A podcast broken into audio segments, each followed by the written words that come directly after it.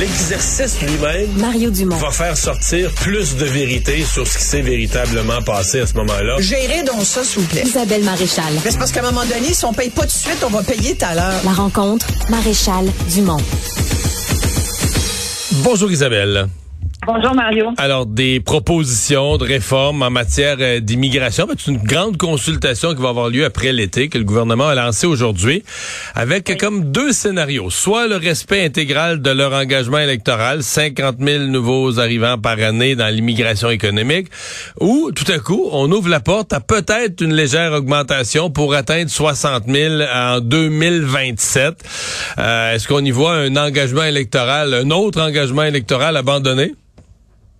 Ben, écoute, sincèrement, c'est étonnant qu'on en arrive aujourd'hui à ça parce qu'il me semble qu'on était il n'y a pas si longtemps en campagne électorale, donc je pense pas que soudainement on, se soit rendu compte euh, par hasard ou, ou par magie qu'on avait vraiment besoin, qu'on avait un déficit en matière de main-d'œuvre euh, immigrante et qu'il fallait absolument augmenter les seuils, surtout que quand on dit euh, dans le scénario 1, 60 000 immigrants, donc 10 000 de plus que prévu, que le 50 000 prévu jusqu'en 2027, tel que euh, dit pendant la campagne électorale, ben 60 000 en 2027, mais plus aussi euh, plusieurs, peut-être euh, milliers de diplômés qui font partie de ce qu'on appelle le programme Expérience Québec, là, qui sont des étudiants étrangers euh, qui viennent étudier ici. Donc là, euh, effectivement, on pourrait se poser cette question-là, mais moi, ce que je trouve étonnant, c'est qu'il doit, il doit y avoir des discussions euh, probables. Puis tu l'as remarqué entre le fédéral et, Legault, entre Justin Trudeau et François Legault, parce que dans sa conférence de presse aujourd'hui, je trouvais que le premier ministre euh, l'a quand même mentionné aussi qu'il y avait des discussions avec le fédéral, mais j'ai l'impression que ils ont dû se parler quand même de l'augmenter, de l'importance d'augmenter les seuils pour le Québec, le, poids démographique du Québec. Je veux dire, t'as juste à le regarder, puis on perd des plumes chaque année.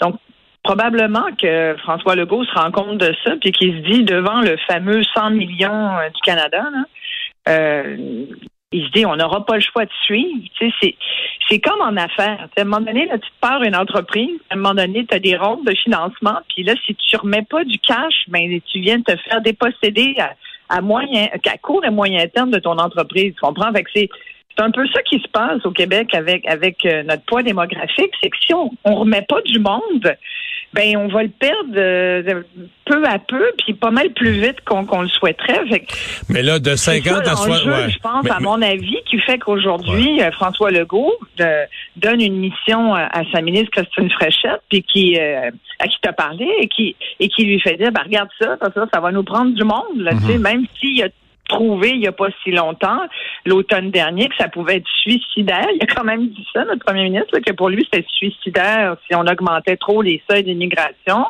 Il y a eu son ministre du Travail qui disait, ouais, ben, en plus, les immigrants, on sait bien, là, tu sais, que il a fallu qu'il s'excuse. Jean Boulet, tu te souviens de ça, qui disait qu'il y avait plein de- d'a priori sur où vont les immigrants et quelle langue ils parlent. Bref, c'est pas évident, mais moi, là où je trouve qu'il y a- comme un peu un rêve quand même, c'est qu'on parle aujourd'hui d'une immigration économique 100% francophone.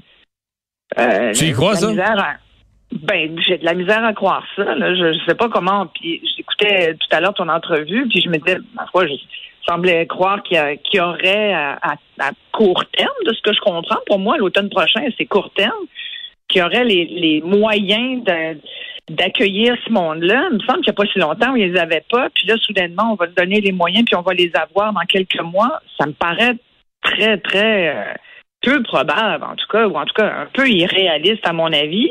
Je comprends qu'on change les règles, je comprends qu'on que c'est une réforme de l'immigration, finalement, une autre. là. mon Dieu, on est vraiment des réformes là, à la CAQ qui sont bien occupées, Mario, parce que éducation, santé, immigration, euh, bref. Hmm.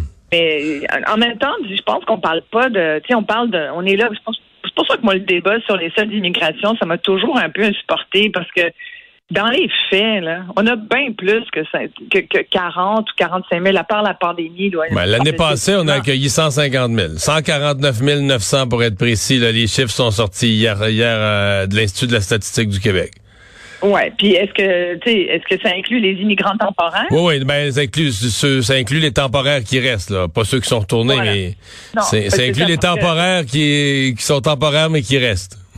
Voilà. Et qui, et- mais qui sont, donc, qui sont des étudiants étrangers, qui sont euh, des demandeurs d'asile, qui sont euh, des travailleurs, là, qui, font, qui ont des permis de travail temporaires, là, avec des programmes comme le programme de mobilité internationale ou, euh, ou d'autres programmes de travailleurs étrangers temporaires. mais on parle aussi, on, parle aussi de plus, euh, moi j'avais lu 346 000 temporaires même, euh, qui, non permanents, qui sont là, mais qui sont des gens qui viennent avec un permis, mais qui ont une date d'expiration, mais et qui étaient le territoire du Québec début 23, mais qui ne seraient plus encore aujourd'hui. Ouais. Parce qu'il y a beaucoup de va-et-vient. là. Parce que, tu sais, on a beau dire, puis là, on mise beaucoup, puis je pense que c'est comme ça que le gouvernement Legault euh, explique là, son... Je, je dirais pas que c'est un volte-face, mais disons son changement, ou, ou plutôt son ouverture à accueillir plus d'immigrants. Euh, c'est en disant, ben, écoutez, le, le 10 000 de plus, là, minimalement, qu'on va recueillir euh, euh, par année jusqu'en 2027, ben, ça va être des francophones, ceux-là. Fait que donc, Mais ils disent donc, aussi, pour- ouais, ils disent aussi, ils sont on déjà sur le territoire. Tu sais, en termes Ouais. de logement et autres, là, euh, ils sont pour une partie, ils sont déjà sur le territoire. Ils habitent, mettons qu'ils sont étudiants étrangers temporaires, là, mais qui restent permanents pour travailler, mais ils habitent déjà quelque part. Ils ont déjà un logement quelque part. Mais, mais la réflexion derrière ça, d'avoir des francophones, c'est de dire, parce que tu te souviens, il y avait Jean-François Roberge qui avait dit, euh, on peut pas tolérer que les immigrants anglicisent le Québec. C'est ça aussi. Je pense que derrière tout ça, oui, il y a les besoins de main-d'œuvre, mais à mon avis, il y a vraiment la sauvegarde du français et le poids démographique. Et pour contrebalancer notre perte démographique, c'est comment peut-on faire avec plus d'immigrants, mais des immigrants qui viennent pas angliciser le Québec? C'est ça le problème du gouvernement Legault en ce moment. Ils sont comme pris avec ça. C'est comme une espèce de patate chaude. Tu comprends? C'est un, pour reprendre une expression bien connue en anglais, c'est quasiment un lose-lose quand tu es au Québec, au gouvernement, puis tu essaies de te dire, OK, ben là, oui, on veut plus d'immigrants, nous aussi, mais là, comment on les gère, ces immigrants-là? Euh, on sait qu'aujourd'hui, c'est plus vrai là, que, ça, c'est- que c'est Ottawa qui gère le programme. Là, c'est à peu près, c'est presque 50-50. On c'est 60-40 ou à peu près. Fait que, on peut dire que ce programme-là, il est aussi quand même géré par Québec.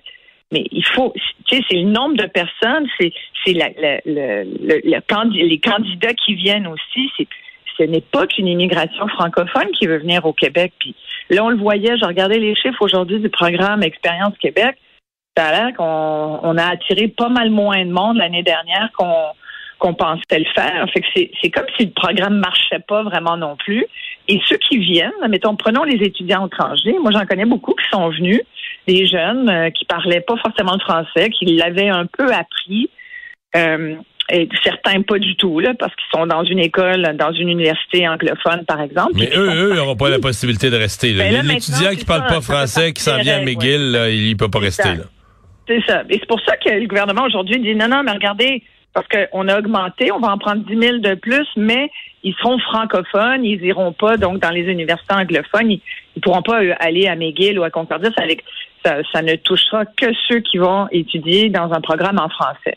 Mais tu sais, moi je pense qu'au-delà de ça, un, obstacle majeur, c'est euh, l'argent. Quand tu viens comme immigrant ici, euh, oui, si tu es déjà francophone, ben, c'est vrai que tu n'as pas le problème. Mais si, si tu baragouines le français ou que tu parles pas du tout le français, ce qui est quand même le lot de beaucoup d'immigrants qui viennent, et en particulier les temporaires, ben, le français, là, c'est tellement pas ta priorité. Ce que ta priorité, c'est de te trouver une job, c'est de te trouver un emploi, c'est de subvenir aux, besoins de ta famille, c'est de te trouver un logement qui plombe pas euh, ton budget mensuel, c'est de, c'est de travailler. C'est le travail qui est le plus important.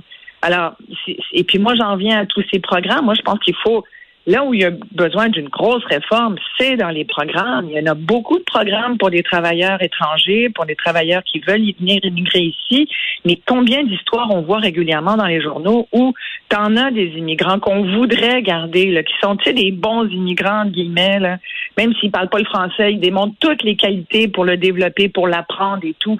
Il y en a qui sont vraiment doués, là, pour Ouais, l'apprendre. mais là, ils pourront plus. euh. Mais là, ils pourront même plus rentrer s'ils le parlent pas. Ça va être devenu une condition Non, pour rentrer au pays. Ouais, ben c'est le niveau 7 là, dont on s'est déjà Ouais. parlé, qui est quand même un niveau euh, je trouve que c'est beaucoup, là. Je t'avais fait déjà l'analyse de, des grilles de, de- Ouais, de ouais, ouais. français, là.